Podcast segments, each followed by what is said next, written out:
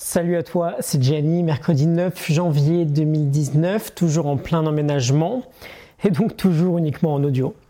Euh, encore un court épisode aujourd'hui, mais avec un message très important, une idée de John Maxwell à propos du but ultime que devrait avoir en tête chaque personne qui est ou qui est en train de devenir, qui aspire à devenir un vrai leader dans notre monde actuel.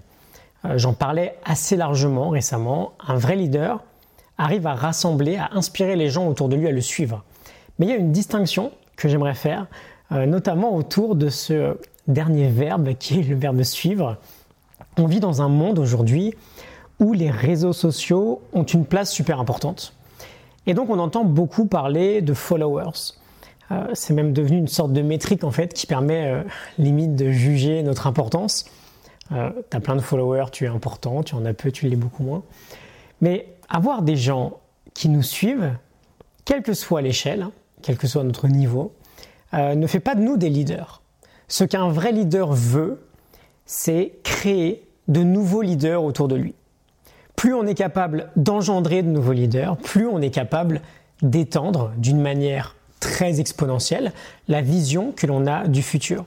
Et je te le disais hier, la vision, c'est vraiment un facteur essentiel de tout leadership. Donc le but ultime d'un leader, ce n'est pas d'engendrer des followers, mais d'engendrer à son tour de nouveaux leaders.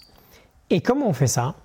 Bah, Tout simplement en commençant par remarquer, par voir le potentiel qui se trouve dans chacune des personnes avec qui on travaille. Euh, j'ai à long terme pour ambition de générer des grands leaders dans ma communauté.